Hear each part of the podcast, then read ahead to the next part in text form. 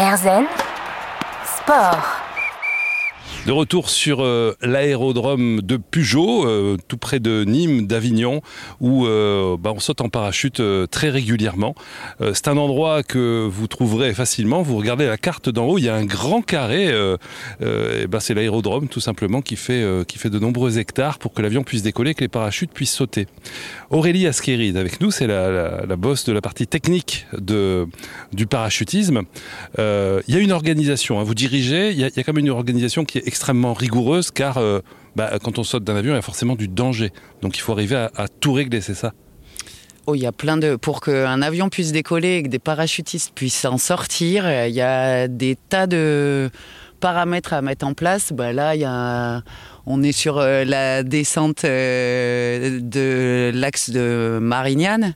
Bah, il faut qu'on soit en contact avec la tour de Marignane qui nous dise Ok, ben là, euh, l'espace est dégagé, il n'y a pas de liner qui amène des gens sur Marseille, vous pouvez sauter. Il y a toute une organisation qui combine et l'aviation et la partie sport parce que on est hum, réglementé euh, par la Fédé, on a des règles à respecter, on a du matériel à vérifier parce que tous les matériels euh, peuvent pas monter dans un avion. Enfin, on peut pas acheter son parachute sur le bon coin et dire je vais aller faire un peu de saut en parachute. Il y a des pliages périodiques à respecter. Enfin, il y a toute une combinaison de hum, d'éléments qui font que ben on a l'autorisation de décoller et de faire sortir des parachutistes d'un avion.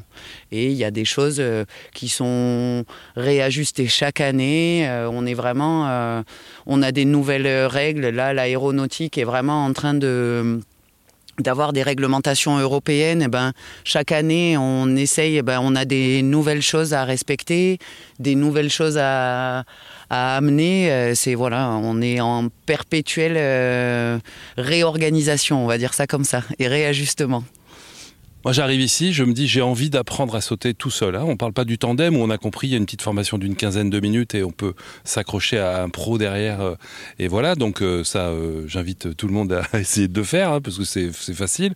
Après, c'est un peu plus compliqué quand on commence à, se dire, je vais sauter tout seul, puisque là, il faut, bah, faut, pas oublier d'ouvrir le parachute. Est-ce qu'on peut oublier? Il y a un truc automatique. ça existe? C'est quoi, quoi le Comment ça fonctionne en fait?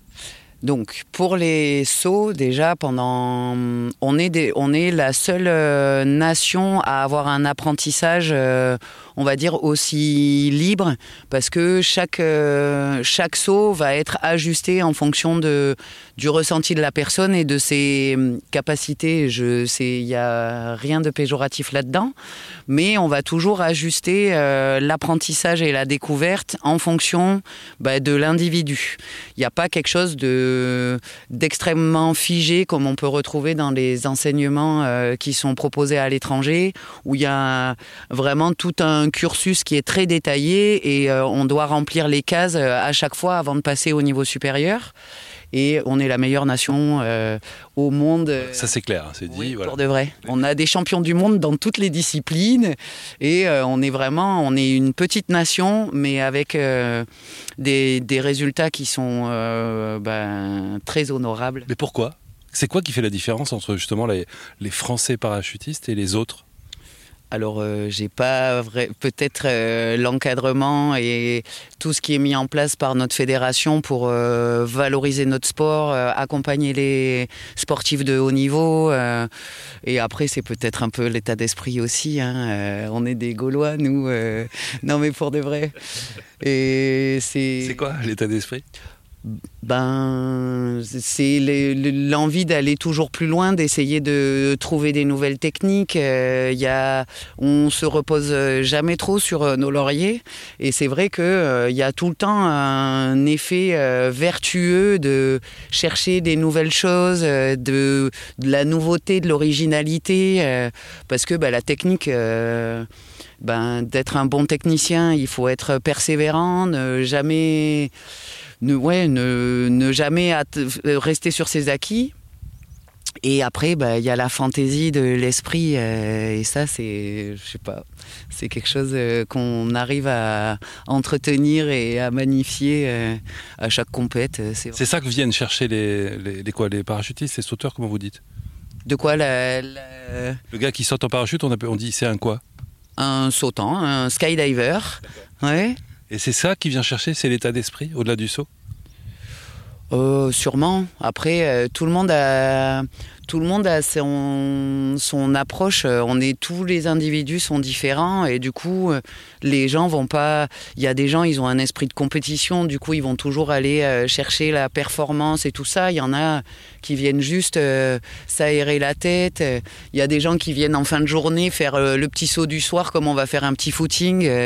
C'est vraiment chacun pratique comme il a, comme il a envie. Chacun trouve son saut. On parle de saut en parachute, de skydive, ici à Pujol sur l'aérodrome euh, qui se trouve euh, en- en- entre la Provence et le, Roussillon. On est avec Aurélie Asqueri et euh, on va revenir dans un instant et vous allez voir comment vous allez pouvoir apprendre à sauter en parachute. À tout de suite. Erzen Sport. Sauter en parachute, sauter d'un avion en marche, c'est quelque chose qui peut peut-être euh, vous avoir fait envie un jour. Eh ben on en parle dans RZN Sport, sur RZN Radio, avec Aurélie Asqueri, qui est la directrice technique de Skydive Pujol. Pujol, c'est une petite ville qui se trouve dans le Gard, pas très loin d'Avignon, de Nîmes, où se trouve là un aérodrome, un très bel aérodrome, un très bel espace paisible. hein. On est dehors là en ce moment, il fait, super bon. Vous êtes avec nous à cet endroit-là. Et euh, Aurélie, donc là, je vais faire mon premier saut. C'est la première fois. Je commence. Enfin, je vais pas faire mon premier saut. Je vais euh, euh, apprendre à pouvoir faire mon premier saut. La première chose que vous m'apprenez, c'est quoi? On vous présente le parachute. Ce que vous allez, euh, bah, ce qui va vous permettre euh, de profiter et de la chute libre et de poser en sécurité. Donc on va vous détailler vraiment euh, bah, ce que vous allez, votre équipement. Donc comment est constitué un parachute avec la voile principale, la voile de secours, comment on l'utilise, le système de sécurité qui permet l'ouverture du parachute de secours euh, si rien ne se passe, etc. etc. Donc je connais le parachute. Après, euh, je m'habille en fait. Il y a quoi euh Là, la formation n'est pas finie. hein. Ah oui, d'accord. Pardon, je suis un peu pressé. Il y a, après, on va, on va parler de, des éléments qui vont vous permettre de vous orienter une fois que le parachute il sera ouvert, de lire votre altimètre, de regarder où est-ce que vous êtes placé, à quelle hauteur, comment se déplace euh, votre parachute avec euh, ben, le vent ou les conditions météo du jour. Il y a vraiment euh, tout un... On détaille euh, du tout ce qui va se produire avant de vous faire monter dans l'avion. La position que vous allez devoir avoir euh, pendant la chute libre pour être stable, le- les exercices que vont vous faire faire les moniteurs, parce que bah, pendant la chute libre, au premier saut, il y a deux moniteurs qui vous tiennent, bah, un pour vous aider à trouver la stabilité et un autre qui va vous faire faire les exercices et ouvrir éventuellement votre parachute euh, si d'un coup là tout va trop vite et que vous n'avez pas le réflexe euh, tout de suite. Enfin, tout est mis en place pour que euh, ben, vous puissiez euh, profiter au mieux de ce premier saut. Ça se passe en une journée, ça? C'est-à-dire que j'arrive le matin, dans la journée, je, fais mon premier saut tout seul? Le lendemain matin. La formation, elle est longue. Après, euh, nous, on est ouvert du mercredi au dimanche. Du coup, on forme les gens le mardi parce que le contenu est quand même euh, assez dense et on préfère qu'il y ait une petite nuit de repos. Alors, il y en a qui dorment pas forcément bien tout de suite, mais, mais euh, comme ça, on est quand même un petit peu reposé et le lendemain, on fait le premier saut. Et ça se passe pas comme ça dans, dans tous les centres euh, écoles, mais en tout cas, nous, c'est notre organisation. On passe une journée complète euh, à parler théorie et le lendemain, euh, on attaque le premier saut et on fait euh, deux, trois sauts euh, dans la journée. Et alors, là, il y a une progression? Comment on peut progresser? C'est quoi qui est Parce qu'on se dit quand on saute, on ouvre le parachute, c'est bon, c'est fait, non? Bah, c'est l'aisance qu'on va avoir en chute. Au début, euh, on est assez euh, verrouillé parce qu'on nous a parlé d'une position euh, pour être stable et tout ça. Et au fur et à mesure qu'on va avancer dans les sauts, ben, on va être beaucoup plus, on va affiner un petit peu ben, sa position. À un moment, ben, quand on est à l'aise, qu'on retrouve la position vraiment stable, ben, on va faire des, des loops, on va faire des tours, on va essayer de vraiment travailler euh, un multiposition et de tou- toujours euh, retrouver sa position euh, stable pour ouvrir son parachute. Donc le but c'est de se mettre un max de gamelles et pour retrouver toujours cette position de sécurité où on va ouvrir son parachute et après la deuxième partie du saut c'est la navigation sous voile. D'accord. C'est-à-dire, navigation, c'est pour euh, se diriger, donc, savoir où on va On va ouvrir à un certain endroit en fonction du vent ou des choses comme ça sur, euh, sur l'aérodrome. Et avec notre altimètre et euh, les manœuvres qu'on va faire avec notre parachute, on va avoir des éléments, à, des hauteurs et des points de passage à respecter pour que on puisse organiser bah, la fin du saut, la, na- la partie navigation sous voile. Donc, il y a- il y, a le moment où le parachute s'ouvre. C'est- C'est c'est violent? On freine. En fait, euh, hum, le rendu des images, c'est les différences de vitesse parce que un parachute, on passe de 200 km/h en chute libre à une vitesse sur trajectoire de 30 km/h. Mais en fait, toute cette phase d'ouverture, elle dure euh, 3-4 secondes et vraiment, on est ralenti, on est freiné. Donc euh, non, c'est pas vraiment violent. Voilà, ça vous, ça, vous, ça vous donne envie de monter euh, dans un avion pour, euh, pour en sauter avec euh, un parachute, suivre cette formation? On va parler de ça dans un instant. Le skydive, à tout de suite sur RZN Radio. Erzen Sport. Sur l'aérodrome de Peugeot, en Provence, euh, un endroit où on saute en parachute. Et euh, bah, là, euh, Aurélie Asqueri, qui est avec nous, qui, qui nous accueille pour, pour nous parler de, de, de ce sport, était le nez en l'air il y a deux secondes pour regarder le ciel. Vous regardez souvent le ciel, hein?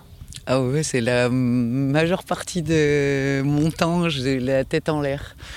Vraiment. Je regarde, euh, ben, là, je regarde la météo et dans euh, l'activité principale, je regarde les parachutistes, les ouvertures, euh, ce qu'ils font. je, je regarde vraiment, ouais. Les gens, ils m'appellent un peu leur ange gardien. Je surveille les élèves, je les guide à la radio. Je leur dis, il faut être par-ci, par-là, allez, tourne.